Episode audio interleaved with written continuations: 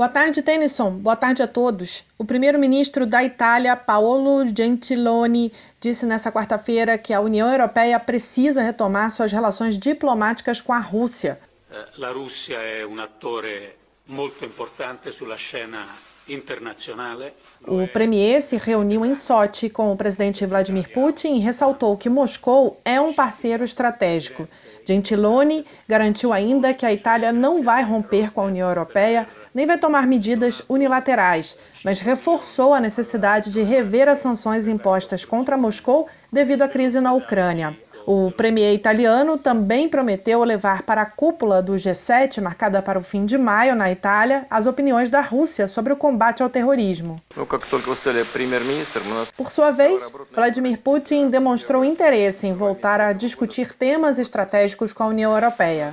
Ele lembrou que ele e o premier italiano já tinham se reunido recentemente na China e que o encontro em Sochi era um exemplo positivo do incremento das relações bilaterais. No encontro desta quarta-feira em Sochi, além das ameaças terroristas, Putin e Gentiloni discutiram as possibilidades de solução para as crises na Síria, Líbia e Ucrânia. O porta-voz do novo presidente da França, Emmanuel Macron, anunciou nesta quarta-feira os nomes dos ministros que vão fazer parte do seu governo, um gabinete formado por 11 mulheres e 11 homens. Monsieur Nicolas Hulot, ministre d'État, ministre de la Transition écologique et solidaire. Dentre outros, o mandatário indicou Jean-Yves Le Drian, membro do Partido Socialista, como novo chefe da pasta de Relações Exteriores. Le Drian já havia sido ministro da Defesa do governo de François Hollande.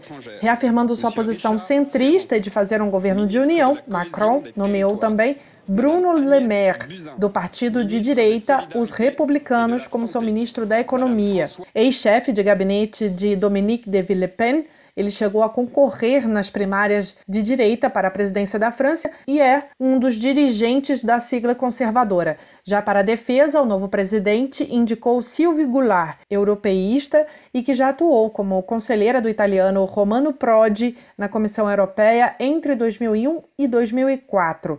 Ao todo, Macron nomeou 12 ministros e quatro subsecretários que estão nos partidos de direita, como os republicanos, e de esquerda, Partido Socialista, Esquerda Radical, além do centro, no movimento democrático. Mas o Partido Conservador, os republicanos, não gostou nada da nomeação de seus membros e anunciou que os políticos que pertencem à sigla e que aceitarem o cargo de ministro no novo governo de Macron vão ser expulsos da legenda. A militar Chelsea Manning foi libertada da prisão em que ficou detida por mais de sete anos nesta quarta-feira. Ela havia sido condenada a 35 anos de detenção por ter vazado centenas de milhares de documentos confidenciais dos Estados Unidos ao portal Wikileaks. Ao todo, Manning foi condenada por mais de 20 crimes, incluindo espionagem.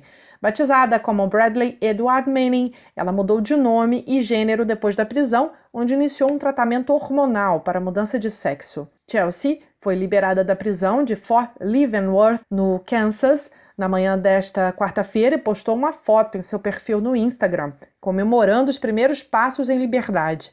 Lembrando que a pena de Manning foi comutada pelo ex-presidente dos Estados Unidos, Barack Obama, como último ato de seu governo.